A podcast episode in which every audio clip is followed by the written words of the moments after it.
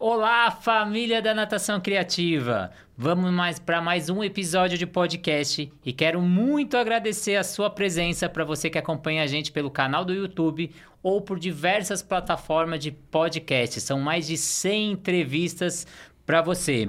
Quero deixar ainda a minha gratidão para você que acompanha o canal da Natação Criativa pelo Instagram, são mais de 80 mil membros, ou para você que auxilia a gente pelo Facebook, criando a maior biblioteca virtual de exercícios, de dinâmicas de aula, ou se você estuda com a gente pela plataforma Educar com diversos cursos, mais de 150 cursos, 75 professores. Se você adquire os nossos produtos pela nossa loja virtual, nossos produtos pedagógicos para você dar aula, ou se você simplesmente baixou o nosso aplicativo da Swing Track, então vários produtos da natação criativa. E hoje eu tenho uma presença, presença ilustre, tive com ele em Fortaleza, ali no Congresso de Fortaleza há pouco tempo, o pediatra Wagner Tatsui. Muito obrigado pela presença, Dr. Wagner. Obrigado, agradeço o convite de vocês. Estou aqui para sempre ajudar a natação infantil aqui no Brasil. E para a gente iniciar, queria que você se apresentasse. Muita gente da natação te conhece, mas para aqueles poucos que não te conhecem, quem é o Dr. Wagner? Como começou na medicina? Como foi para a natação? Bom, na medicina, na verdade, é uma. Acho que foi uma vocação. Desde pequeno era aquela coisa de cuidar de criança, né? E graças a Deus, por esforço dos meus pais, consegui. É, fazer a faculdade de medicina em Sorocaba, né, na PUC de São Paulo, me formei em 95 então, daqui dois dias, a nossa turma, a quadragésima turma, completa 27 anos de formado. E fiz dois anos de residência de pediatria no Hospital Infantil das Vargas. E como gostava de urgência e emergência, né? Fiz mais um ano de UTI pediátrica. E dentro do transcorrer da minha, é, do meu trabalho dentro da pediatria, começando a fazer consultório, muito por insistência de um, é o que eu falo, meu mentor, Dr. Marcos Cury, não era essa minha esse plano de carreira, né? Ah, mas eu gostei da brincadeira entre aspas. E o que me incomodava muito, professor Renato, era as crianças, eram as crianças tomarem muito remédio, né? E, e aí o caminho que eu encontrei em 2004, eu já tive contato em 2003, mas em 2004 foi com a medicina antroposófica. Isso abriu um leque de de horizontes magnífico para olhar a criança, o ser humano com uma outra visão, uma visão mais completa, não só do físico. Isso é, me ajudou muito. Isso foi de encontro com a natação infantil. Isso, se eu não me engano, estava tentando recordar hoje, em 99, 99 é, nós já estávamos, perdão, em 2009 nós estávamos já no consultório novo e fizemos uma ação social de palestras, né? Cada, cada profissional tinha que fazer uma palestra. E nessa palestra, se eu não me engano, por intermédio da, da minha sócia, que ela está lá no céu, a Audrey, ela já tinha uma ligação muito forte com a natação infantil. Ela foi até aluna da Sandra Rossi, né? E se eu não me engano, a história mais ou menos assim, se não falha a memória, acho que a professora Karen estava presente nessa palestra, não sei se foi nessa ou na outra, e teve um contato com a Sandra Rossi. A Sandra Rossi vem conversa comigo, e o primeiro contato com o mundo da natação infantil foi em 2015, no, no Congresso Brasileiro de Natação Infantil. E aí tive contato com umas pessoas maravilhosas, né? que são vocês. então, já sete anos aí falando do mundo da natação. Você falou que virou uma brincadeira e falou que você gosta de ver a criança por inteiro, né? Então, a parte Sim. espiritual, emocional. E o brincar transcende. Claro. O, a parte, a gente fala muito pro espiritual, ele dá essa alegria, essa motivação. Só que o brincar, ele começa a não ser visto como uma coisa boa de, quando começa a era industrial. Então a gente começa a ver que é um, é um ócio, é uma perda de tempo, as pessoas têm que trabalhar, produzir, produzir.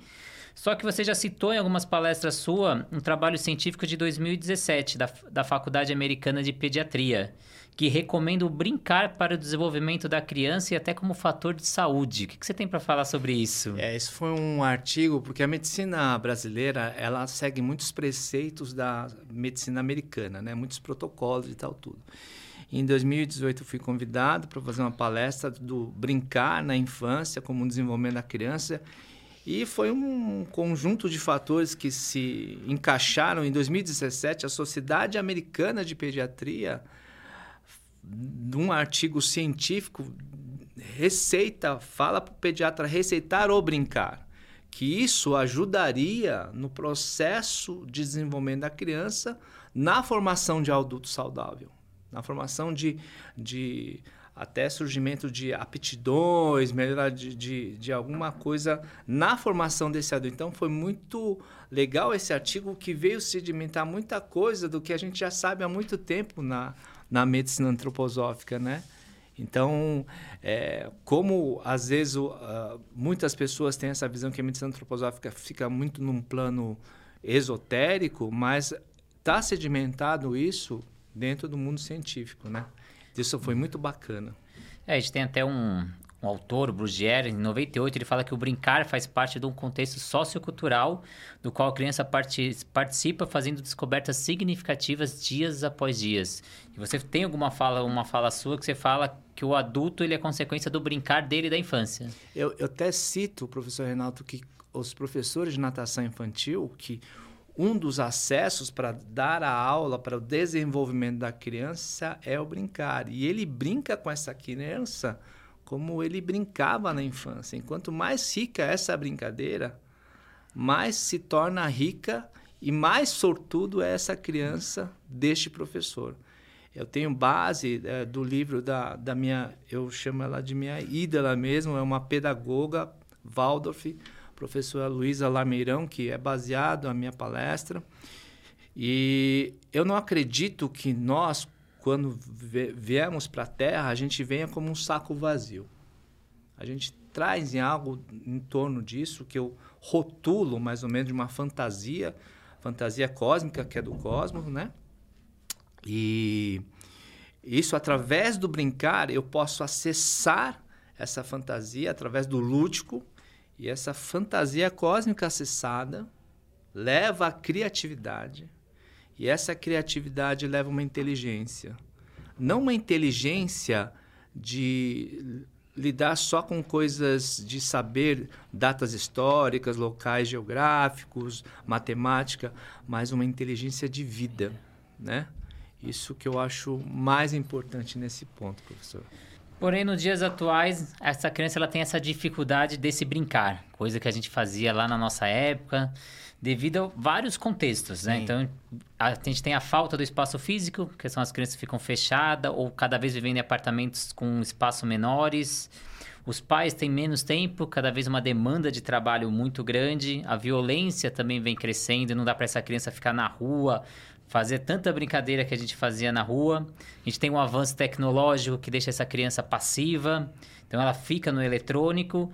E muitas vezes a gente começa a culpar os pais que não estimulam essa criança, mas é um contexto, são várias coisas que vem influenciar para essa criança cada vez brincar menos. E como a gente vai resolver essa equação se a criança precisa brincar e cada vez ela está brincando menos? É, você sabe como é o amadurecimento da nossa profissão? Às vezes a gente tem a vontade, sempre a vontade de apontar o dedo na é. ferida para alguém, mas conforme um professor meu, há muito tempo atrás, numa, num grupo de estudo, o professor Deblay e o professor Gilberto, eles falaram assim, Wagner, tem um momento que você tem que abarcar esses pais.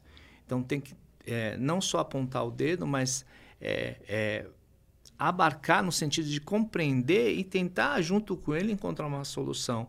Porque hoje a gente sabe que o mundo financeiro, o, o poder aquisitivo para você ter alguma coisa na vida é extremamente feroz, muito agressivo, né?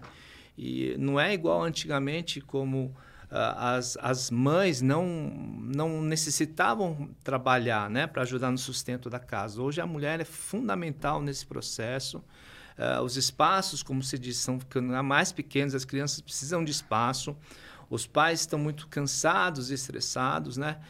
E eu falo assim, às vezes, é, se você, nesse processo de, de dia a dia, durante meia hora você exercer a maternidade, a paternidade de uma forma plena, por mais que você esteja cansado, ele está precisando de você, exerça. E no final de semana, de acordo com o seu poder aquisitivo, vá para um lugar amplo e livre. Os parques, uh, quem tem mais um poder aquisitivo, vai para a praia, vai para o campo, sabe? Faz essa criança explorar esse mundo.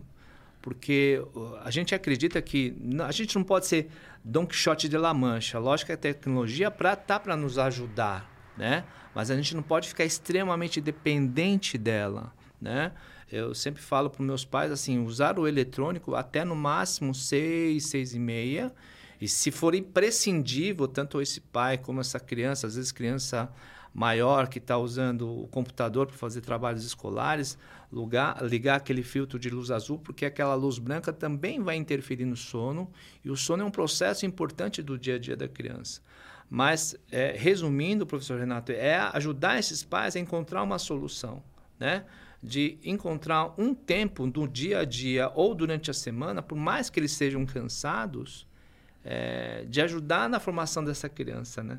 Eu sempre tento é, junto com os pais, nesse sentido de é, processar isso para poder abarcar eles nesse sentido, não só apontar o não, você tem que fazer. Eu acho que a gente tem que apontar o, a, o que está de equivocado e também ajudar esses pais num sentido de encontrar uma solução. E graças a Deus a antroposofia é um instrumento que ajuda nesse processo, né? Isso. Então, nessa nossa conversa, a gente já entendeu que a medicina está sugerindo a importância do brincar para essa criança no dia a dia. A gente já tentou equacionar como essa criança tem que brincar, que não é a quantidade, sim a qualidade. E vamos tentar entender então a importância para cada faixa etária, ou conjuntos de faixa etária, não que nem para os nossos pequenos de 3 a 5 anos, que eles começam a reconhecer o outro, começa a sair daquele egocentrismo, tem um poder de imaginação muito grande, começa a ter até amigos imaginários imitam muitos pais, imitam os amigos próximos. O que, que você sugere para essa criança e qual a importância do brincar dos 3 aos 5 anos? Então, é, dos 3 até os 5 anos, na verdade, o processo começa. Eu sempre falo que o brincar não é brinquedo, é o, é o brincar mesmo o processo. E de acordo com aquilo que eu te falei, de acessar essa fantasia cósmica através do lúdico, até os 3 anos a criança é muito egocêntrica. Mas a gente confunde muito é, os termos de egocentrismo e altruísmo, né? A doutora Gudrun sabiamente fala que egocentrismo não é só uma coisa maléfica. É que a gente associa a palavra egocêntrica como algo de galgar né, um, um topo de uma pirâmide pisando em cima dos outros. Mas a criança, ela está construindo as suas bases para a vida inteira, né? Então, nesse processo do zero até os três anos, é normal a criança ser egocêntrica. Tudo é meu, né? Então, ela quer esse mundo para ela. A partir do momento que ela se descobre como uma individualidade, que aqui no Brasil, por uma influência solar, é em torno de dois anos e quatro meses, dois anos e seis meses. E na Europa, onde a influência solar é em torno dos é, muito mais baixa que aqui, é em torno dos três anos, quando ela descobre o, a sua individualidade, o eu, quando ela começa a falar o eu, aí existe o outro, que é essa fase que você falou dos três até os cinco anos. É eu e você, a fase do, do, do amigo imaginário, né? imaginário. E a gente sempre fala que no primeiro CT, nos sete primeiros anos, o mundo tem que ser bom, foi muito bom estar aqui, mas a imitação é fundamental. Ele está imitando os pais, né? Essa fase dos três até os cinco anos é uma, é uma é um é, é, muito legal. A criança se espelha muito nos pais. Então, às vezes a menina coloca uma bolsa da mamãe, um sapato da mamãe, vestida até se maqueia de uma forma muito mais inocente de uma brincadeira. O menino pega o sapato, pega a pasta do papai, né? Então ele quer imitar esse mundo que o rodeia. E isso é legal, né? E dos 5 até os 7 anos é a fase do eu e nós, né? Que é aquela brincadeira de quem quer brincar de esconde-esconde põe o dedo aqui, né? Então, essa fase do eu e nós, que é uma maior socialização da criança, isso até estende até os 9, 10 anos, né? Nesse processo, né? Que é aquele processo de consciência da minha individualidade, que começa com dois anos e quatro meses, dois anos e seis meses, ele vai se processar até os 9 anos de idade, né? Que a gente na antroposofia fala a idade do Rubicão, né? Que a gente até rotula, entre aspas, a queda do paraíso, né? É como se o mundo espiritual falasse assim, ó, toma conta que agora o seu corpo é teu. Tanto é que a gente sempre alerta a mãe, nesse processo dos nove anos, que a criança se sente muito solitária, né? Ela chora com facilidade, fica raivosa com facilidade. E é importante na medicina antroposófica todas essas cidades pontuais que a gente fala para a mãe o que está acontecendo, senão ela desespera. Eu até acho que me adiantei um pouquinho nessas questões, mas é que uma coisa está é. linkada com a outra, né? Então é mais nesse sentido, professor Renato. É, você falou muito dessa fase egocêntrica, né? Que às vezes a gente vê de uma forma negativa, mas é uma fase que essa criança tem que passar. E, e cabe a nós, profissionais, médicos, professores, pais ensinar essa criança a passar por essa fase egocêntrica. Então a gente tem que dar esse limite. Sim, exatamente. A gente tem que colocar as regras e é o nosso papel fazer isso. Ela entender o que, é dela, o que, é do outro, o que, que é de nós. E só com o tempo ela vai entendendo, porque até essa fase ela acha que o mundo é só ela e tudo é dela e todo mundo pensa igual ela, né? Sim. E eu queria que você falasse então dessa importância, já que a gente tocou nesse egocentrismo, até um pouquinho para frente do que a gente estava programado, ah. mas qual é a importância, então, dele passar por essa fase e de a gente ensinar essas regras, senão ele vira um adulto egoísta, que a gente encontra tanto por aí, que só pensa nele, centrado nele, que aí a gente começa a ter o egocentrismo como algo negativo. É, então. Às vezes eu falo assim, ah, uma palavra egocêntrica, nesse sentido do zero até os três anos, é uma coisa positiva, não negativa, né? Por exemplo, às vezes, num outro, numa outra polaridade, o altruísmo. O pessoal pensa que é uma coisa totalmente benéfica. Mas por um, um outro olhar, por exemplo, a doença da AIDS é a doença mais altruísta é. que o ser humano tem, porque ela abre o seu, as suas defesas para um monte de germes e bactérias dentro desse olhar.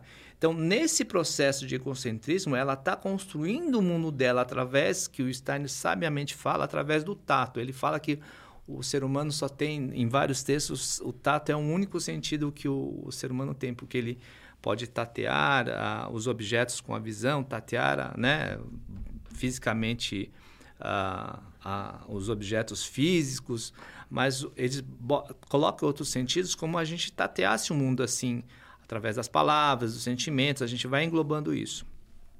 E nesse sentido, professor Renato, é assim, uh, o limite nesse sentido, uh, as pessoas me perguntam, é uma receita de bolo? Não, o egocentrismo, quando a gente vai botar limites, a gente tem que respeitar muito a educação. E eu falo que a educação é cultural, né?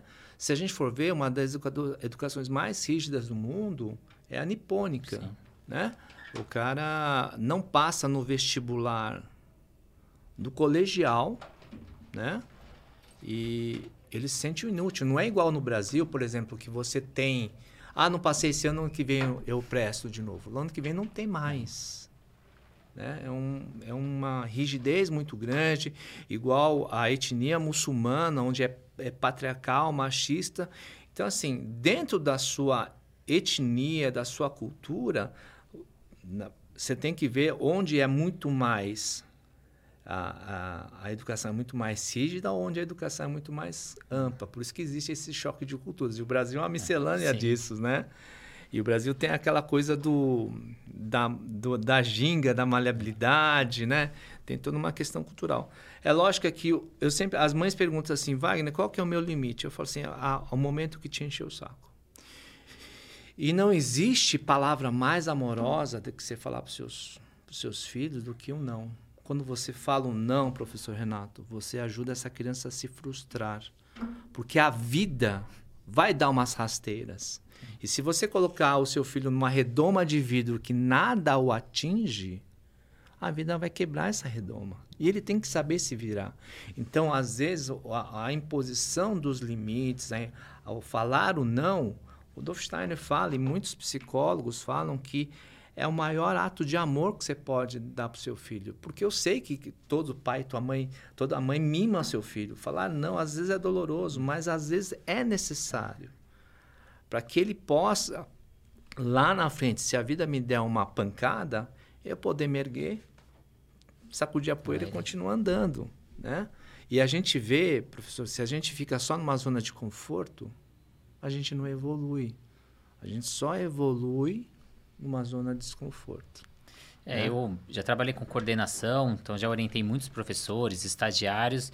E eu vejo, às vezes, o, o professor, quando ele inicia, ele tem medo de dar bronca na criança, ou dar bronca na frente dos pais, ou de colocar esse limite.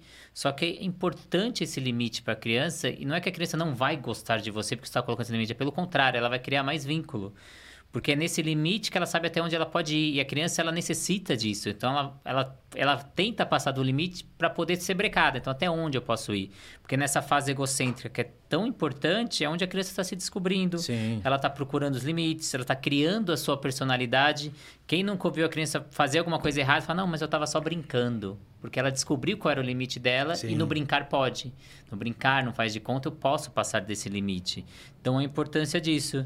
E para continuar, eu queria ter continuado falando dessa importância do não, que é tão difícil a gente falar hoje. Os pais têm essa dificuldade do não, a gente, professor, tem essa dificuldade. Cada vez está dando mais liberdade para essas crianças. É. Eu, eu sempre falo que o Steiner vê os pais né, como uma autoridade amorosa. Ele não coloca o amor na frente da autoridade. Então, assim, sou eu que mando, sou eu que dito as regras. E, e, a gente sabe assim, hoje a grande preocupação dos pais, infelizmente, é ficar preocupado se meu filho vai me amar. Desculpa, seu filho tem que te respeitar. Do respeito vem o amor. Tanto é que, assim, é, quando você vê um professor muito rigoroso, ele é verdadeiro. Ele põe limites. E tem muitas crianças que precisam disso. Só que, às vezes, tem muitos pais que não sabem lidar muito bem com essa frustração e por causa do poder econômico vai reclamar na diretoria, né? Reclamar de determinado professor. Será que isso é o correto? Hoje em dia a gente vê muito na faculdade, né? Os pais indo reclamar do, do professor, do, do filho dele que está frequentando a faculdade. Desculpa, não é mais. É uma opinião hum. minha. Eu acho que como adulto você tem que se virar, só se for uma, uma condição extraordinária, tudo bem. Mas a gente vê por aí que as coisas estão um pouquinho invertidas nesse sentido. Assim, os pais me perguntam, Wagner, como eu já disse, aonde até eu posso dar o limite? É o que eu falo, até te encher o saco. Porque eu acho que nesse encher o saco que eu rotulo é, é o limite que é imposto, que foi imposto para esse pai, para essa mãe. E ele vai passar isso para o filho. É lógico que com o decorrer da evolução humana, esse não ficou muito mais maleável, entre aspas, né? Mas, assim, é, ah, as crianças estão ficando mais inteligentes. Concordo, as crianças estão vindo para o mundo mais acordadas. Mas isso não quer dizer que você tem que impor suas condições gerais, né? Uhum. Eu sempre falo assim, enquanto até ele não sair de casa e estiver embaixo do seu braço, quem dita as regras são os pais. Então eles têm que falar até onde eles podem ir, né? E não fiquem com medo de frustrarem suas crianças, estão ajudando na formação dessa criança como ser humano. E a gente voltando lá para o nosso brincar, né, que até o sétimo dos dez princípios da Declaração Universal dos Direitos da Criança, aprovada em 59 pela ONU, fala que a criança tem o direito a brincar, assim como a educação, alimentação, moradia. Então é importante essa criança brincar e não é que a gente pensa, ah, ela só está brincando. Não, esse só está brincando é muito importante para ela. E a gente começou falando ali dos 3 aos 5 anos, que a gente falou que é importante essa imitação, então para professor de natação, fazer trabalho em roda, Isso. que é importante o, o, trabalho com o pai, então trazer o pai para dentro da piscina, fazer algumas atividades junto. E dos 6 aos 9 anos, que essa criança ela começa a ter o tédio, ela começa a parar de brincar, ela não brinca o tempo todo, ela começa até a planejar mais o brincar, ele começa a, socialização. O que, que você recomenda para essa criança de 6 a 9 anos e, e, qual é a importância do brincar nessa faixa etária? É, eu acho assim, nessa faixa, é, é, a importância é a socialização, né? Dos 5 até os 7 anos a gente rotula eu e nós, é. né? Isso se estende não dos 5 a 7 anos, mas até os 9, 10, 11 anos, né? Então, esse processo de socialização, eu faço um, um parênteses, que a gente tem que tomar muito cuidado com as crianças que durante a pandemia teriam que ter vivenciado esse processo e não vivenciaram, né? ficaram confinadas. Então, eu estou muito alerta com essas crianças no desenrolar do, do desenvolvimento dela. Né? É, como é que elas estão lidando com isso? Está presente algum tipo de transtorno, algum tipo de, de uma somatização, alguma coisa do gênero. E é lógico que a brincadeira em conjunto nesse processo é muito importante, né? Não vou ditar ah, o que a receita de que você tem Sim. que fazer isso, fazer aquilo, né? Mas é como você falou, é, em contrapartida, do zero até os três, onde o poder imaginativo era muito grande, né? A professora Cláudia, que manja muito de neurociências, por exemplo, cabo de vassoura é um cavalo, hum. é uma espada, é, é, que mais? Bom, cavalo, várias coisas. Mas, por exemplo, dos 5 até os 7 anos, esse brincar é muito mais elaborado. Uma espada tem que ser uma configuração de uma espada. Né? Um cabo de vassoura não pode ser mais um, um, uma vara de pescar, por exemplo. Né? Então, assim, eu até falo, eu falo não, mas a professora Luísa Lameirão, nessa fase, muitas linhas pedagógicas, essa fase que é a fase de mais planejamento do que o brincar. Eu até, brin eu até tenho uma frase muito legal de uma mãe, que a criança está brincando das 8 horas da noite até as 10, que é o 10 horário dela dormir, e a mãe fala, vamos dormir, né? E a, a criança fala assim, mamãe, mas eu nem comecei a brincar ainda. É isso que é bacana. É. Ela, tá, ela planeja muito mais do que o próprio brincar, né? Então, é esse tipo de coisa, isso a gente vai acessando tudo que ela aprendeu nesses, nesses últimos anos, do zero até os três, dos, dos três até os cinco, e ela vai fazer um processo mais elaborativo. Por isso que não é só o brincar, mas também os contos de fadas são importantes, que dão um efeito moral na formação do ser humano. As, as músicas, né? as músicas mexem muito com o sentimento da criança, tanto é que você pode ver a gente adulto, quando lê, lê, escuta uma cantiga de ninar, né? uma cantiga da infância, uma coisa calorosa nos invade. Então, a criança tem que ter essa lembrança na sua fase adulta, né? de, uma, de uma coisa muito lúdica, muito é, calma, muito de paz, sem, muita, sem violência nem nada. Então, esse processo da infância é muito importante nesse sentido de trazer um acalanto lá na frente para esse ser adulto na formação. Sim. Então tudo é um processo de crescimento e desenvolvimento, né? Então nesse sentido é lógico que essa faixa etária é importante no processo de socialização a gente tem que tomar cuidado agora com essas crianças que é, volto a repetir, da, durante a pandemia ficaram confinadas. A gente tem que alerta, né? Mas assim, eu, eu, o recado que eu dou é. para os professores, assim, é, até os sete anos, é, é, que hoje em dia, antigamente as crianças iam para a escola com seis, sete anos, hoje eles vão em menos idade por causa do trabalho dos pais e nesse processo elas, elas vão para a escola mais cedo, né? Sim. Então a socialização às vezes começa mais cedo, mas é, atentem, eu falo para os pais, atentem para essa criança no sentido da socialização, do brincar, do falar o não, do dar limites. Isso você está ajudando o seu filho na formação dele como adulto. Não existe coisa mais amorosa que falar o não para a criança. Olha lá. E você falou da música, uma coisa que a gente utiliza muito na aula de natação. E a natação ela é, um, ela é primitivo, né? Até quem tem Alzheimer, a pessoa começa a esquecer várias Exatamente. coisas, mas a parte musical ela não esquece. As músicas que marcaram a vida dela, Sim. você pode colocar que aquilo fica no cérebro. Uma coisa impressionante. E a importância da gente utilizar essas músicas na aula, que a gente dita o ritmo, que a gente quer uma aula mais agitada, que a gente quer uma aula mais calma, a gente condiciona a criança muito importante. Então, como você comentou ali dos 6 a 9 anos, trazendo agora para o lado da natação, a gente trabalha muito estafeta com eles para poder criar essa sociabilização. Começa a colocar pequenas regras, que antes a gente não colocava regras, ou pequenas regras, mas a criança não conseguia seguir as regras e você era mais maleável. Nessa faixa etária é importante você impor essas regras Sim. e seguir, que aí eles começam a ter o senso de justiça. Se você põe a regra e não cumpre a regra, os outros começam a fazer errado porque Exatamente. sabem que podem fazer errado. Então, nessa faixa etária, por experiência e, e até por Piaget, que recomenda, a gente começa a impor essas regras, que aí eles começam a ter esse senso de justiça e eles até esperam que quando alguém faz errado, ele seja punido por isso. Sim. Então, essa é a importância. E a gente começa a crescer um pouco, a gente vai agora para os 10 aos 12 anos, onde essa criança gosta mais de competição, a gente já começa a separar menino com menina. O que, que a gente pode recomendar de brincadeira aí e qual que é a importância da brincadeira dos 10 aos 12? A, a criança, na verdade, já um pré-adolescente nessa faixa, né? A gente fala que comida é, começa um processo, é um outra fase de desenvolvimento. Eu vou falar dessa palestra lá em Brasília ano que vem, dos 9 aos 12 anos, né?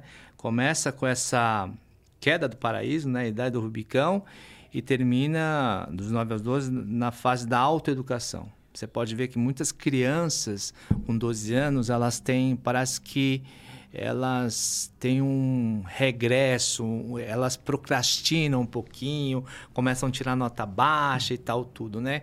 É como se, assim, são fenômenos que, essa criança está é, que está acontecendo, que ela está perdendo aquele contato lúdico da infância, ela está cada, cada vez mais indo para o mundo. Existe a individualização, por exemplo, aqui é do paraíso. Uh, criança, menino e menina são um só. Só que começa o processo de diferenciação do sexo, começa a separação, né? Elas gostam muito de rituais, então essas regras são importantes nesse processo dos 10 aos 12 anos.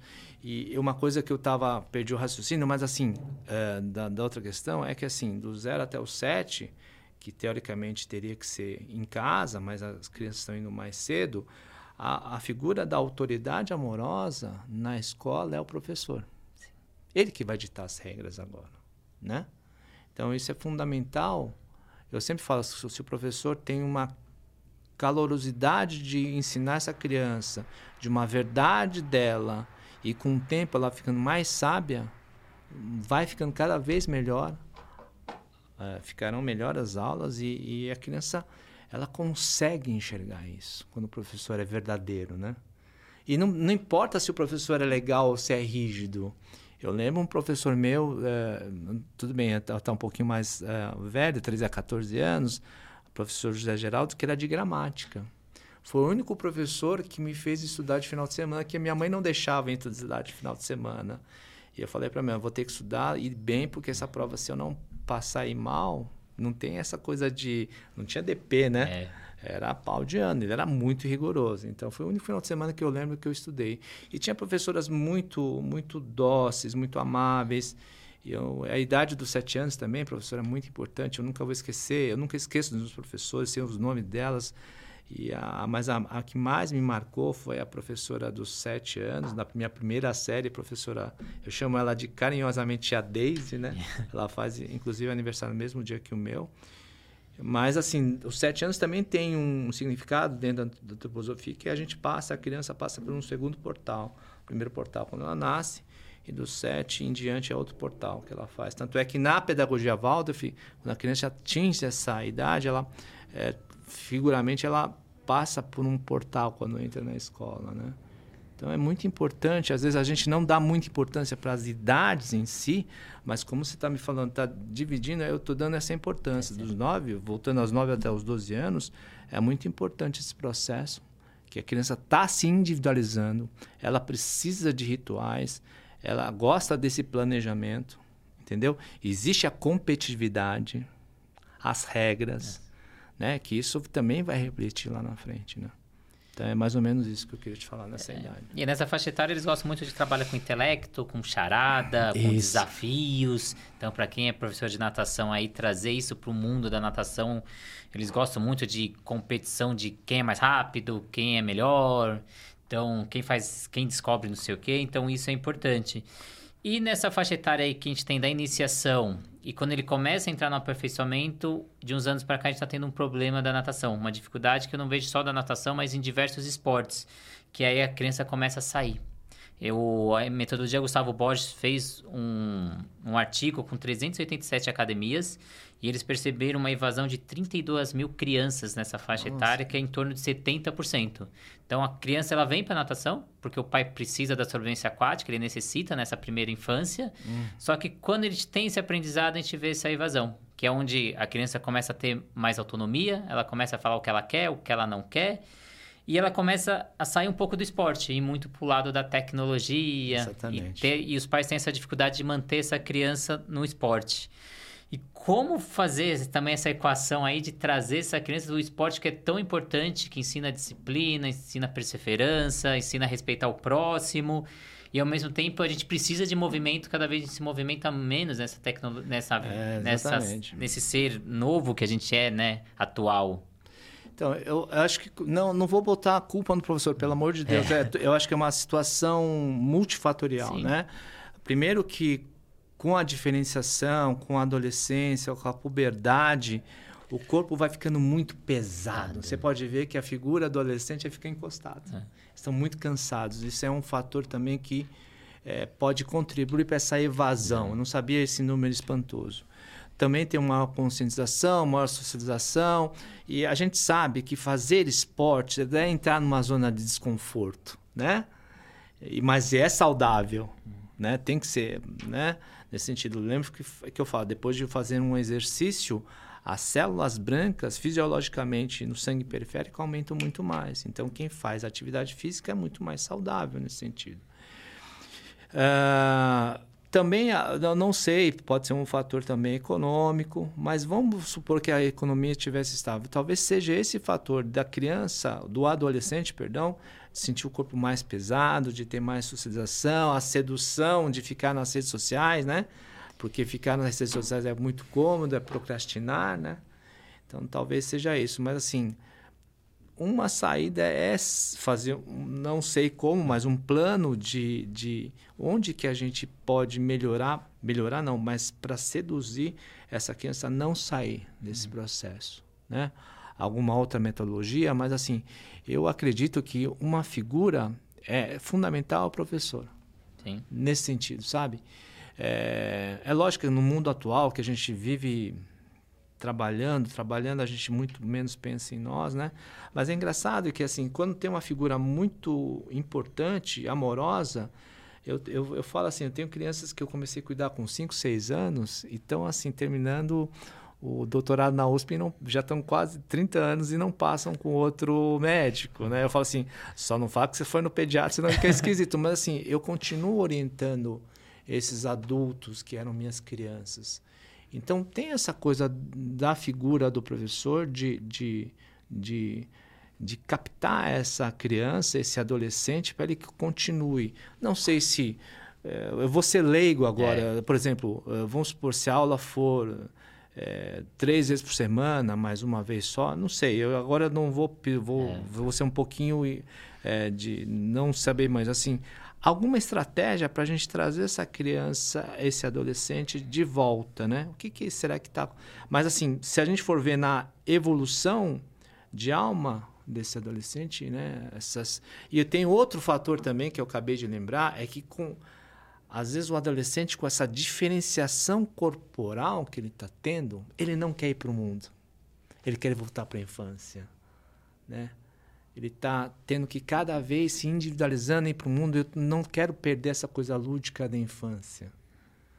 Né? Então, meu corpo está mudando. Talvez seja um pouquinho dessa vergonha, dessas transformações.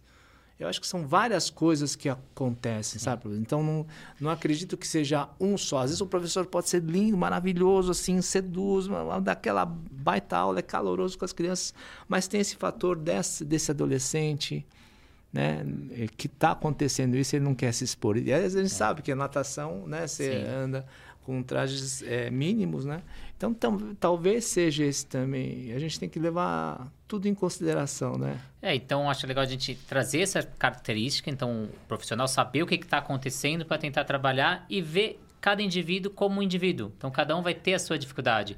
Tem aquele que está redescobrindo o corpo, que o corpo está crescendo, ele tem que se readequar. Às vezes ele era o primeiro da turma e agora ele não é mais o primeiro da turma ou ele não quer se mostrar perante os outros, que agora começa a ter menino e menina, que Exatamente. nem a gente falou. Então, identificar, ou às vezes eu estou trabalhando muita atividade de competição, que eles gostam de competição, só que aquele não ganha, então ele começa a fugir, porque ele não vai ganhar e ele Sim. precisa ganhar, então você tem que descobrir no que ele é bom.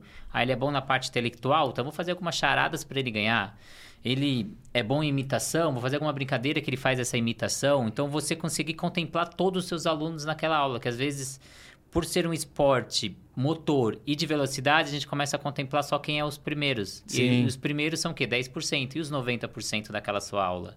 Então a gente ter essa visão dos outros, então, então tentar trazer todo mundo para sua aula. Então, a ideia de explanar características de cada faixa etária é isso. Então eu preciso saber o que é cada um, o que trabalhar e como potencializar a minha aula. E só que aos poucos, na sociedade, a gente vai perdendo essa noção do brincar, como você falou. Exato. E eu vou que, ficando adulto e a criança quer voltar para a infância. Sim. E até quando eu uso esse brincar como fator pedagógico, como motivação, como ensinamento, ensinar através do brincar, que é a natação criativa na metodologia a gente chama de lúdico educativo, que através da brincadeira eu vou ensinar. É, eu acho que nesse processo da adolescência ele está indo mais para o mundo, o brincar já perde um pouquinho do efeito, tanto é que uh, a gente até fala que os contos de fada funcionam muito bem na primeira infância, do 0 até o 7, ou na, eh, no, no segundo setênio, até 9, 10 anos, depois não funciona tanto. No adulto fica com uma questão mais moral. Então, se a gente traçar esse paralelo até mais ou menos essa idade, 10, 11 anos, né? E a gente também, uma coisa que eu lembrei, professor Renato, às vezes, na aula de natação, como às vezes as matérias escolares ficam muito mais pesadas e exigem muito mais tempo, então as atividades extracurriculares vão sendo deixadas de lado. Eu lembro que eh, quando eu entrei para o colegial, jogava beisebol, parei de jogar beisebol por causa das, das matérias, deixei de fazer atividade física e foi muito ruim, né? Mas, assim, era um mal, entre aspas, necessário. Também tem um poder aquisitivo, que às vezes o cara tá, virou adolescente tem que ajudar no, no, no ganhar do financeiro em casa, né? Então, acho que, assim, são vários fatores, né? Que, que por isso que é uma anamnese é, importante, o caminho da antroposofia de muitos professores com o seu aluno é individual, é, é estudar caso a caso, é lógico que às vezes é impossível, mas sempre vai ter um que vai te instigar mais a se desafiar, tanto o professor como o aluno, né? Sim. E tu acha que qualquer faixa etária, né, desde lá dos pequenininhos até os maiores, eles gostam muito de desenhar. Sim. A criança adora desenhar, tá sempre desenhando. E a, o desenho é uma representação das angústias, das felicidades, do que ele está vivenciando. Dá para a gente perceber através do desenho a característica ou a necessidade dessa criança?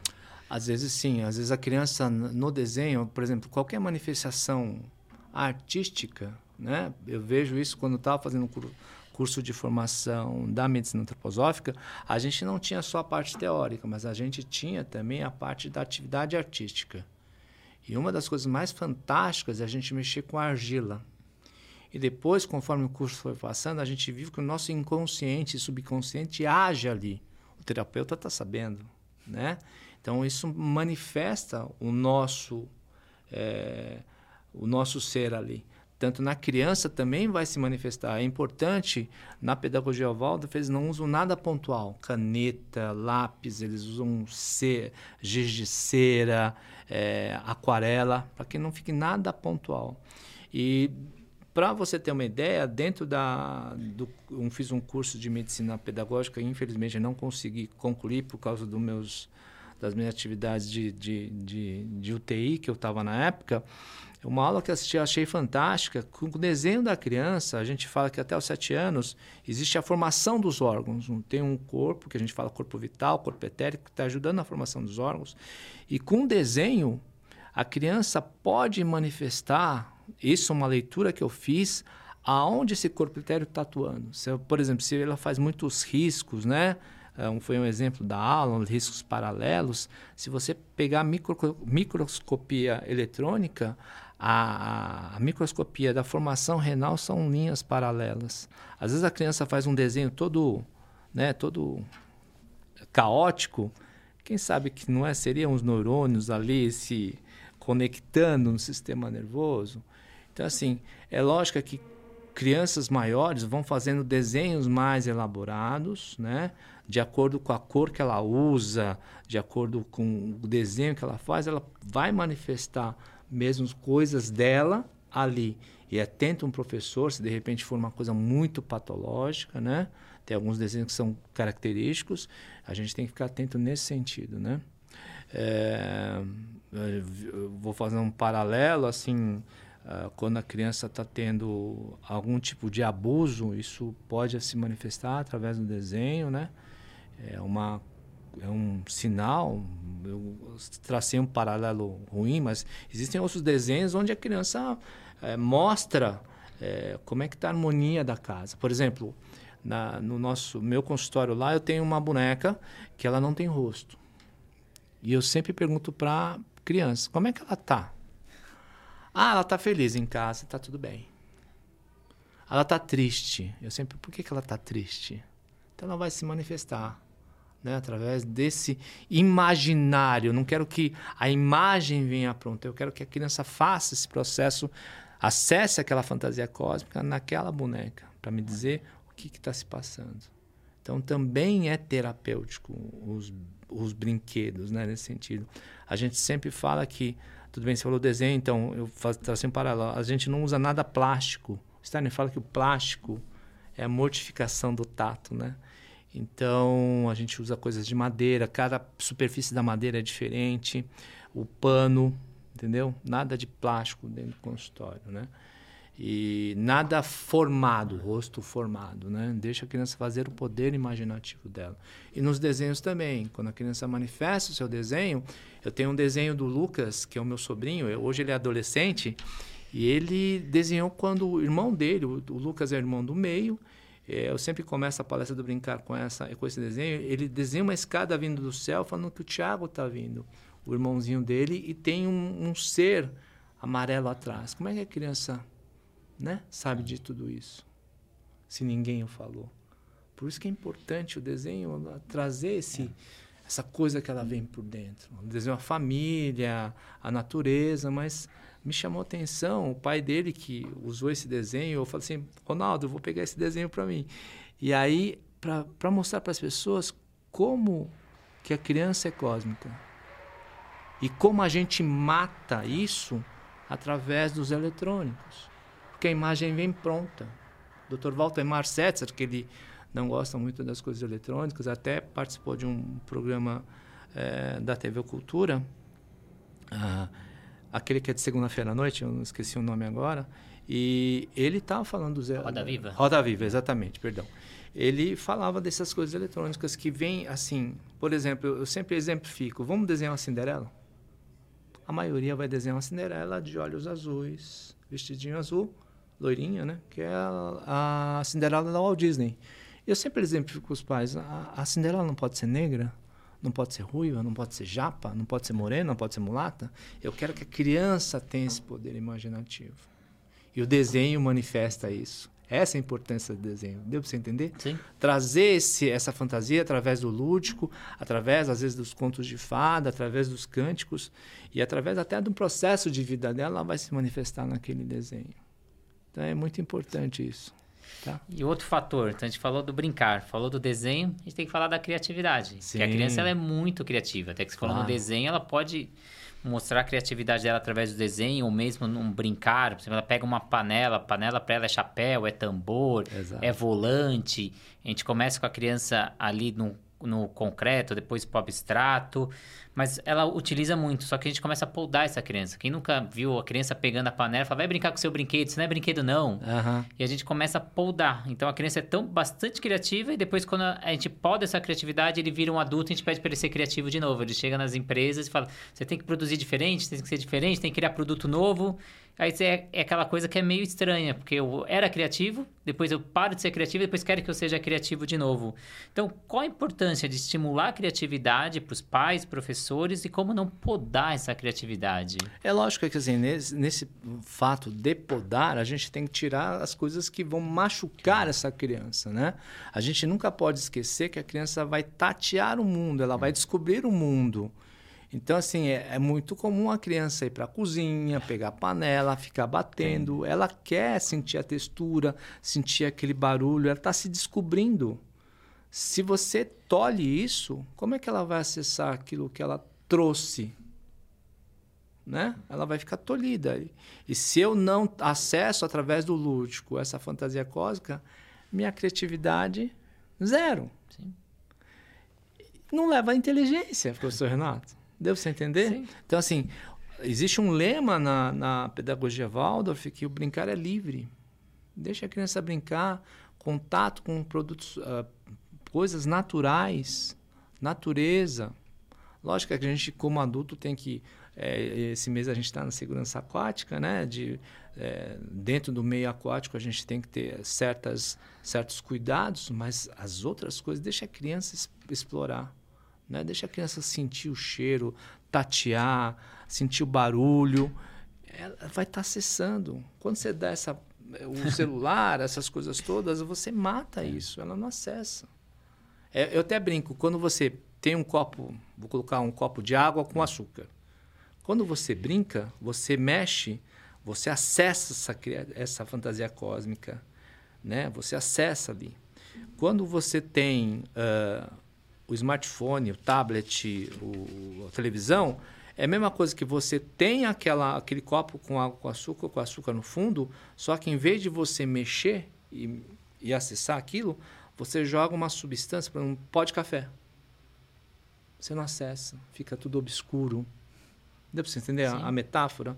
É nesse sentido que a gente tem que importar, o, a importância do brincar hoje em dia é tão importante e tão denegrida por um mundo competitivo, tecnicista, é, muito pontual nas coisas. A criança, a gente vê, às vezes a criança está com um ano, quer que eu vou chutar o pau da barraca. Às vezes o pai quer que ele tenha os quatro nados em um mês. É, é impossível isso, né? Sim. né?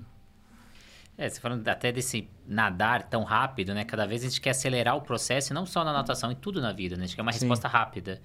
E na natação tem estudos que para a gente formar uma pessoa da iniciação até ele virar um atleta de alto nível, demora de 12 a 15 anos. Então, para que a pressa, né? A gente tem 15 anos para formar esse nadador. Então, Sim. e a gente quer ali em um, dois anos, já que ele nade os quatro nados, ele vai ter 15, Sim. 16 anos para a gente fazer isso. A natação criativa foi uma das primeiras a vir a falar da criatividade na natação. A gente começou em 2017 a falar da importância de criar e também estimular a criança a criar durante as aulas, né? Então, estimular o poder de imaginação, a contação de história, fantoche, é, jogos direcionados dentro da piscina, exploratórios, a pessoa conhecer o seu corpo, conhecer a água. Uhum. E isso começou a crescer dentro da natação. Hoje outros profissionais falam disso, sim, me sinto até lisonjeado de ter visto isso e hoje isso transformar num produto da natação importante mas eu acho que não é importante só para natação, é importante para a vida desse Exatamente. ser, eles aprender a criar e aprender a resolver problemas. Então, todo mundo tem problema na claro. vida. E é através da criatividade que a gente consegue solucionar esses problemas. Eu acho que a sua fala é muito importante para a gente não deixar a criança perder essa criatividade. E outro problema que a gente tem, ou que a gente enxerga que a criança tem, é o tédio, né? Fala, a criança não pode ter aquele momento ali de tédio, de cada vez menos a criança tem isso, que a gente tinha bastante quando era pequeno, né? Sim. Então a gente ficava um tempo sem fazer nada a gente tinha que explorar. Até que na minha época eu brinco que o Lego era um brinquedo sensacional. Você criava um monte de coisa com o Lego, Exato. estimulava a criatividade e hoje o Lego ele já vem com resposta pronta, ele já vem Sim. com o desenho na caixa e você só pode montar aquilo. Uhum. Então um produto que era sensacional e que deixava a gente horas ali brincando, não. Hoje tem às vezes você até cola o Lego, que é tão difícil de montar, que você já quer deixar ele ali e deixa na estante. É, exato. Que era um brinquedo tão sensacional, mas e aí, como vivenciar esse tédio e a importância do tédio pela criança? É com, eu, tenho, tem um livro do Rudolf Steiner que chama A Crônica do Akasha, ele fala da evolução da Terra. Entre uma etapa de evolução e outra, tinha um pralaya, tinha um intervalo. É, esse tédio eu transformo para a vida humana, professor Renato, de acordo com os meus mestres, assim, esse tédio, esse pralaia, esse intervalo. E a gente tem que ficar falar para o pai, para a mãe que isso é normal. Senão ele procura, não desmerecendo os psicólogos, pelo amor de Deus, mas fica, senão fica uma sangria desatada daquela coisa imediatista, procurar um psicólogo. Não, calma. Deixa ele curtir esse momento, daqui a pouco ele volta ao normal. Né? E deixa ele assim, é como se cansasse, estou cansado, pronto. Mas é um período de tempo muito curto. E volta. A gente também tem isso. O adulto também tem isso. Ah, não quero fazer nada hoje. Tudo bem, fica na sua procrastinação. Mas é um, é um período só que você precisa de um tempo para você, talvez seja esse tempo para a criança. Às vezes, ele, ele, muito estímulo externo, deixa eu ficar comigo um pouquinho. Isso é importante é. também. Então, assim, faz parte do desenvolvimento do ser humano. Não precisa se preocupar. E como a gente falou de criatividade, falou de tédio, eu estudo a criatividade, a maioria dos estudos, porque a criatividade, muita gente acha que a pessoa nasce criativa, mas não, ela é desenvolvida. Sim. Existem métodos, processos para eu estimular, para eu criar a criatividade, e a maioria dos autores falam que a gente cria no momento de tédio e de ócio. Sim. É quando você mais utilize sua criatividade. Cada vez tem menos esse tempo. Que era o momento que muita gente tem quando eu estava dormindo, quando eu estou ali deitado, quando eu estava no chuveiro. Só que muitas vezes agora eu coloco música no chuveiro, eu ouço alguma coisa, eu estou lendo no celular antes de dormir. E por isso que a gente para de produzir tanto essa criatividade, porque a gente não se permite ter esse tédio e ter esse ócio, né? Uhum. E para a gente ir fechando também, e eu, nos dias atuais, cada vez as famílias estão tendo menos criança, né? Então, crianças, filhos únicos, cada vez veio a pandemia e diminuiu essa sociabilização para a criança. E é importante a criança sociabilizar, a gente é um ser social. E a gente está pegando essas crianças pós-pandemia com essa dificuldade aí da socialização. Como estimular essa socialização com as crianças? Eu acho que, assim, dependendo da faixa etária, né? Como a gente é. começou a falar, assim, um olhar individual para cada criança. Não colocar elas todas no mesmo saco e fazer que elas desenvolvam do mesmo jeito. Lembra que cada criança vem de uma família diferente, de uma cultura diferente, de uma ascendência diferente. Então, o caminho é individual. Sentir cada criança, qual que precisa de mais estímulo, menos estímulo, de um tédio. Compreender a idade que está essa criança. Se ela está com 7 anos, com 5 anos, com 9 anos, que momento de vida ela está passando, para ter o estímulo necessário. E o professor tem que ter essa, essa tanto o pediatra, claro, falar para a mãe é, a, a, importância daquela idade, o que, que ela está passando, também como professor. Porque ela, não é que eu falo, não tem receita de bolo, né? É, eu acho assim, uma coisa que eu aprendi, professor Renato, quanto mais caloroso você for, mais verdadeiro, e lógico, tem, você tem que saber, você tem que estudar, mais é, enriquecedor você vai atuar com a criança. É nesse sentido, assim. Não queira colocar tudo numa receita de fazer com todos evoluindo do mesmo jeito. Não é assim. Tanto é que a evolução do ser humano dentro da, dentro da óptica da antroposofia, a gente vê, que eu citei esse livro, A Crônica do Caixa, teve vários, vários seres que ficaram para trás para que vários outros seres pudessem evoluir. Sim. Então, nesse sentido, eu sei que é uma coisa muito é. ah, mas se a gente for ver, olha os exemplos aí hoje em dia, né? Quantas, quantos seres humanos com deficiência, com transtorno, com alguma síndrome genética, eles estão querendo nos ensinar alguma coisa. Sim, então acho que essa mensagem, né, é importante para a criança essa sociabilização, ele passar por esse momento disso e ele necessita isso e é o nosso papel como professor, educador e na natação a gente tem essa dificuldade, porque 90% do tempo a criança está com a cabeça na água, nadando, os maiores, Sim. cada um está na sua raia, então a importância às vezes de você mudar uma criança de raia, você forçar essa sociabilização através de jogos, através de brincadeira.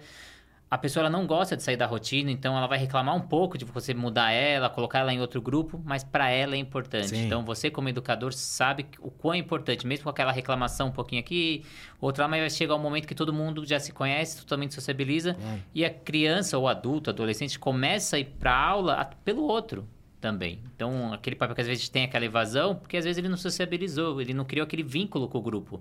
Se ele não tem um vínculo, ele sai. Então, a importância de a gente enxergar isso. Então, uma coisa que eu queria complementar, assim, professor, a importância de vocês. É, eu, lógico, eu sempre vou citar as pessoas com quem eu aprendi. Eu não aprendi sozinho, né? Mas a, uma coisa que eu aprendi muito com a professora Renata Rodrigues, com a professora Sandra Rossi. A Sandra Rossi me falou uma frase importantíssima que eu falei assim, Wagner, a educação de inteligência psíquica, né? É, de guardar as coisas, até inteligência, começa com uma educação no corpo. E é que vocês são responsáveis por isso. Sim. Por isso que é o meu minha admiração com vocês. Vocês vão estar acessando aquilo que é mais sagrado na criança, entendeu? Através do brincar. Sim. E lógico que o ambiente aquático tem que ter uma certa contenção por causa dos perigos, né, dependendo da faixa etária que produz, mas que vai tornar um ambiente seguro para essa criança. Então, nesse acesso, por isso que eu dou importância, muita importância para vocês. e a gente falou do problema do celular, da tecnologia, do tempo tela. O que, que é recomendável para uma criança ali? O tempo de tela, conforme ela vai a, crescendo e vai aumentando esse tempo, porque ela tem a necessidade de ter esse tempo dela, mas como conscientizar a criança que hoje a, gente tem essa dificuldade de pôr, impor esse limite de tempo tela para essa criança? Eu não acho que não tem muita conversa. É impor limites, professor Renato. Não tem essa de. É, às vezes a criança não, não sabe, depende da faixa etária. Você tem que dar as regras. Né? Eu sempre falo para todos os meus pacientes: depois das seis e meia, não usar. E usar muito pouco tempo. Se não usar, melhor ainda. Melhor ainda. Conta um conto de fadas, brinca com essa criança. Uh, a gente pode ser utópico? Pode, mas tem muitos pais conseguindo. E eu vejo como eles brincam sem o uso do celular. São muito mais safos, entre é. aspas, né? São muito mais assim. É, que a gente vê com uma, uma aptidão muito grande de desenvolver uma, uma coordenação física e motora. Agora, quando é inevitável né? Usa o menos possível e não tente usar depois das seis e meia, seis horas, por causa das que aquela luz branca ele faz acender. Isso vai atrapalhar as ondas cerebrais do sono. E é o que eu te falei, lembra que você estava me comentando da criatividade, do ócio, do tédio? Dentro da filosofia, a gente tem um negócio que chama consciência do sono. Tem uma palestra num, de um professor no, no site Sagres que ele estava falando sobre morte. Ele falou uma frase muito legal para mim. O ser humano é tão, tão tolo, tão idiota, que, que ele acorda, ele acha que ele achou essa, essa resposta. Isso aqui. Ele fala assim, mas a, durante a consciência do sono, a gente vai ter contato com outras entidades, que é uma coisa muito sagrada. E esse contato com o mundo, quem quiser acreditar, acredita, quem não quiser acreditar, respeita também esse contato com o mundo espiritual que vai trazer muitas respostas para o nosso dia a dia. E se você fica usando muito isso daí, você atrapalha esse processo. Nossa. Deu para você entender? A consciência de sono é tão importante quanto a consciência de vigília. A consciência de vigília, eu coloco, a gente apreende. Mas na consciência de sono, a gente aprende. Pode ver que quando você está com um problemão durante o dia, você dorme, no dia seguinte você tem uma resposta. Então, a consciência de sono é importante para processo de revitalização da gente. E para a gente fechar esse alicerce aí, né, a criação do ser, a gente falou do brincar, a gente falou do tédio, a gente falou do limite, a gente falou da criatividade. Agora vem um outro que é o exemplo do adulto. Acho que é uma grande dificuldade. Eu passei por isso, né? Eu sou padrasto, tenho duas enteadas. Eu acho que por ser adulto, quando você está criando alguém, ter esse exemplo. Você a criança parece que não, mas ela vai ser o reflexo do que você mostra para ela. Eu tenho uma passagem muito emblemática que eu uma vez levei elas para a feira do livro lá, como chama, a Bienal, Bienal, em São Paulo, que tinha uma autora que era de um livro que elas tinham lido, que ia lançar um livro, era Paula Pimenta, na época que elas queriam autógrafo, levar o livro. A gente estava numa fila enorme, a fila não ia um sol ali no estacionamento. E quando a gente chegou perto ali da entrada, a gente viu que tinha muita gente furando a fila. Ah. E minha menor Helena, ela fala, mas eles estão furando a fila, por isso que a fila não vai. Por que a gente também não fura? E aquela vontade, né? Você fala, tá todo mundo furando, eu vou furar, tô tomando aqui sol pra quê? Então, não, não é porque eles estão fazendo que a gente tem que fazer. Tá errado, a gente sabe que é errado, a gente vai ficar aqui na fila porque alguém vai tirar eles lá na frente, ou segurança uma hora vai ver e vai tirar eles. Mas aquela dificuldade, né, que a gente tem, que gente, é através do exemplo. E como eu queria que você falasse essa importância do exemplo do professor, do profissional, dos pais para essa criança, que parece que não, mas essa criança está enxergando cada atitude que você toma e como você responde a cada problema ali. Às vezes a gente age de uma forma até meio inconsciente. Eu sinto hum. dois exemplos. Por exemplo, às vezes o professor de natação está dando aula para uma criança, aí vem a secretária e fala assim: professor Renato, ah, o tal pai está é, tá no telefone. Você fala assim, inconscientemente, fala que eu não tô. A criança está falando assim, mas você está aí. né? Fica essa ambiguidade. E também tem um livro do Cortella que ele fala o seguinte, é, nos Labirintos da Moral. Ele fala, por exemplo, as, quando você já teve algum exemplo na casa, quando tem que seguir certas regras. Pai, mãe e as crianças. E os castigos das crianças são mais rígidos, hein? Não pensa que eles vão amolecer, mas são os mais rígidos. E vamos supor que nessa regra não pode tomar bebida alcoólica, os pais, e não pode tomar refrigerante. Eu já abomino refrigerante, mas hoje em dia, né? E às vezes o pai chega numa quarta-feira, que é dia do jogo, não cumprimenta ninguém, vai lá para a tela da televisão, abre uma garrafa, uma, uma latinha de cerveja e a criança vê. Papai, a gente não combinou? Não pode durante a semana. Aí o papai fala assim: não, mas o papai está estressado. Eu preciso relaxar. Então a criança começa a associar um relaxamento ou esquecer das coisas, ficar calmo, com algum tipo de droga. Inconscientemente. Então, os pais, nesse sentido, são exemplos. E, a, e quando a gente. Eu falo para os pais na primeira consulta: olha, o seu filho não é você que, não é você que escolheu seus filhos. Os seus filhos te escolheram, né? Isso já estava marcado. Você, eles vão aprender muito com você, mas vocês vão aprender muito com ele.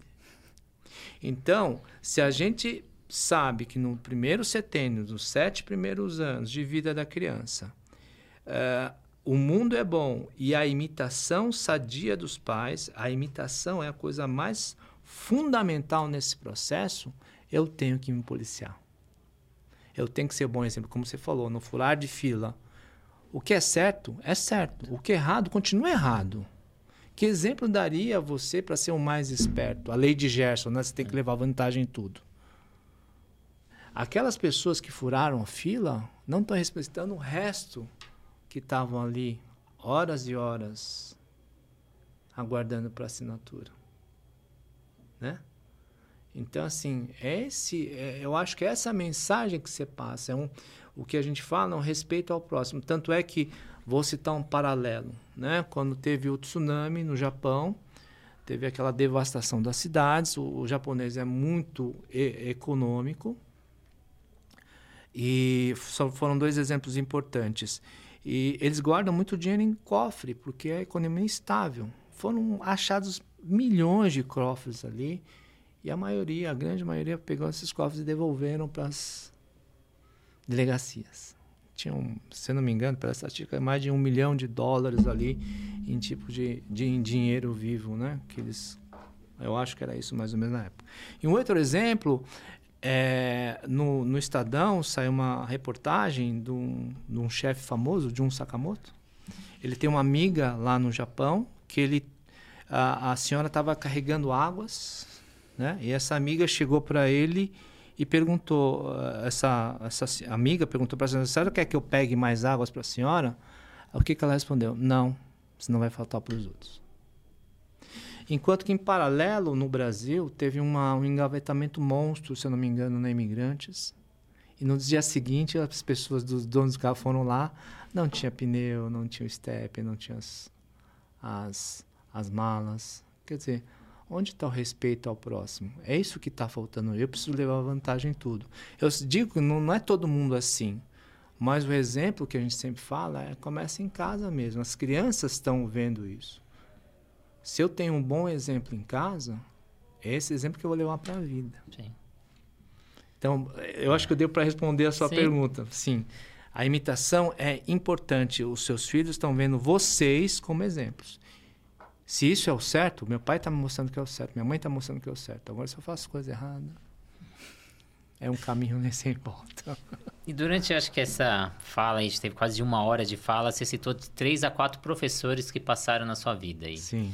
E você sempre que tem oportunidade, você fala da importância da figura do professor. Assim como para mim, eu escolhi a educação física porque eu tive um professor, o Fábio Parpanelli, que eu aprendi a nadar tarde, com 15 anos, e ele me ensinou, eu achava fascinante as aulas dele. Eu fui para educação física por causa dele. Entro na educação física, gostava muito de musculação, fui para a área da musculação, mas tenho aula na faculdade com o William Uriz e com o Alberto Clark, que são duas figuras ícones da natação, e resolvo virar professor de natação por causa deles. Então, a figura desse professor que faz, faz a gente mudar muita coisa e, e, e aquele ídolo que a gente quer ser, né? Gente, é o nosso exemplo, eu quero ser que nem ele um dia. É, eu, eu tive vários na, na minha vida é, de ginásio, de, é, do primeiro ensino, né? Tinha desde o sétimo ano de, do, na primeira série, com sete anos, a tia Alzira, com dois anos que eu tenho contato com ela até agora, é, via é, eletrônica. Eu não consigo não esquecer delas, porque ela sempre mesmo eu lembro da tia Deise, eu lembro, eu não gostava de desenhar, de colorir, você ter uma ideia, não é porque você deu bronca ela vai ficar, a criança vai ficar com raiva de você. Eu não gostava, eu lembro disso, eu não, eu não gostava de colorir, eu fazia um rabisco. Ela me repreendeu, Wagner, você tem que colorir, não é rabiscar. Desse dia em diante comecei a colorir. E foi uma, foi uma repreensão amorosa. Ela queria o meu bem.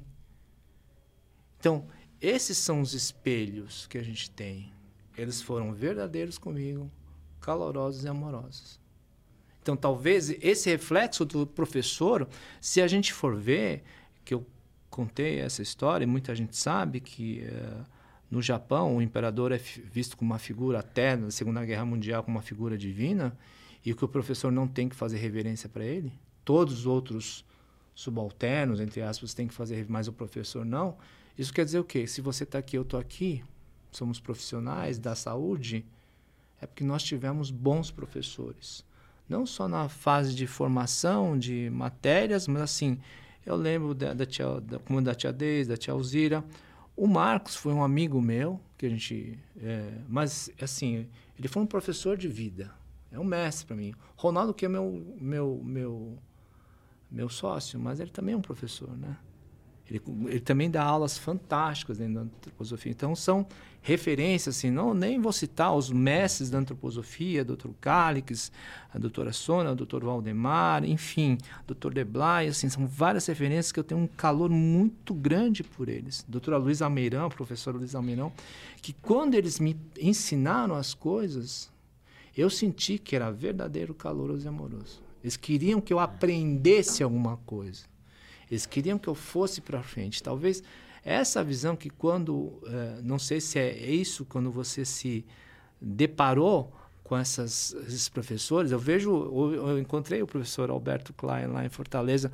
Meu, eu não conheço ele pessoalmente, mas só de ele estar tá ali, eu sinto uma, pres uma presença de uma pessoa muito poderosa, de uma pessoa muito calorosa, muito humana.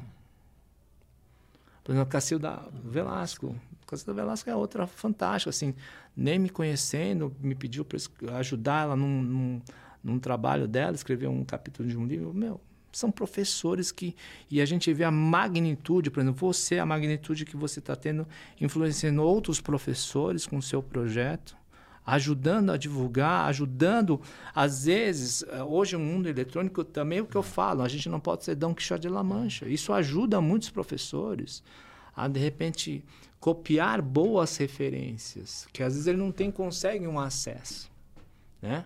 Então a gente faz um trabalho de formiguinha, a gente nem sabe quantas pessoas a gente atinge. Mas se a gente é, o que eu falo, não canso de falar, verdadeiro, amoroso, caloroso. É. A gente não consegue mudar o mundo, a gente muda que, o mundo que está ao nosso redor, né? Exatamente. Então, eu acho que a informação muda o mundo. Por isso que eu venho com esses podcasts de conteúdo, trazendo informações que, a, pelo menos a plataforma Educar com o curso, a gente já chegou em 21 estados do Brasil e 21, e 20 países. Nossa, que legal. Então, a dimensão da onde está chegando essa informação e quantos profissionais a gente está auxiliando e quantos esses profissionais vão impactar. Então, um professor, ele impacta mais de 100 pessoas. A gente fala quantos professores a gente já impactou, quantas pessoas foram impactadas com essas informações, a gente está mudando o mundo ao nosso redor. Queria agradecer muito a sua presença, Dr. Wagner, várias mensagens de impacto ali. Então, a gente mostrou como auxiliar esse professor ali na formação, não só da natação, mas na formação do cidadão, né? Sim. Então, o, ele é o mediador ali dentro da água e o que a gente faz não vai ser só ali para o momento da natação, é não. é para a vida dessa criança. É para a vida inteira. É, então a gente tem essa influência. Eu, por 18 anos aí na natação, já tenho alunos que já fizeram educação física, já trabalharam comigo ao meu lado, que foram pessoas que a gente influenciou, foram para outros rumos, que eu tenho até três irmãos ali que eles odiavam a natação na época que eles começaram comigo.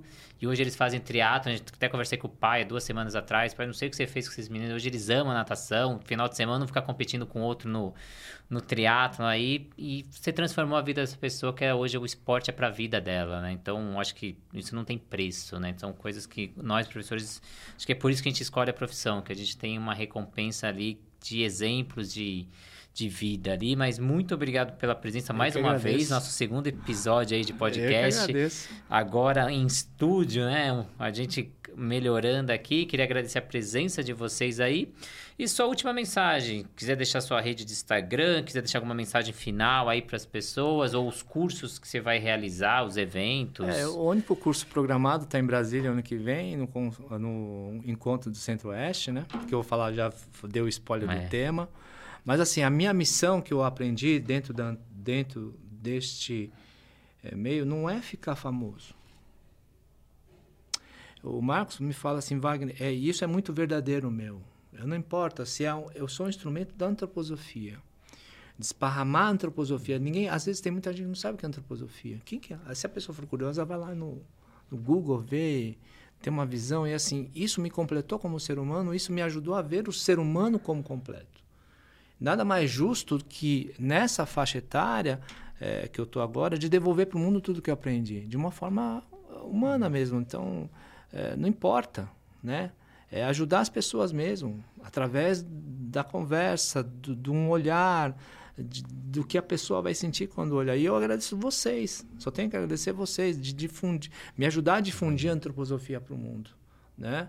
A gente não sabe quantas pessoas, eu, claro, eu quero que muitas pessoas assistam, mas assim, o que as pessoas vão sentir nesse processo? Como você está falando, o seu trabalho é, por, por este meio está ajudando muita gente no desenvolvimento. E, detalhe, por tabela, ajudando ah. muitas crianças. Sim. e eu tenho uma, um, algo aqui que representa isso, Dr. Wagner. Todo mundo ah, que, que passa pelo canal da Natação Criativa tem que assinar a camiseta aqui como é uma mostra ali de compartilhamento que a gente tem. Então aqui ele está simbolizado como a gente está compartilhando toda essa informação e ela está nessa camisa aqui que tantos outros profissionais passaram e outros vão passar, deixando um pouquinho do seu conhecimento dentro do nosso podcast para outros profissionais. Muito obrigado, mesmo e até a próxima. Obrigado, professor. Valeu.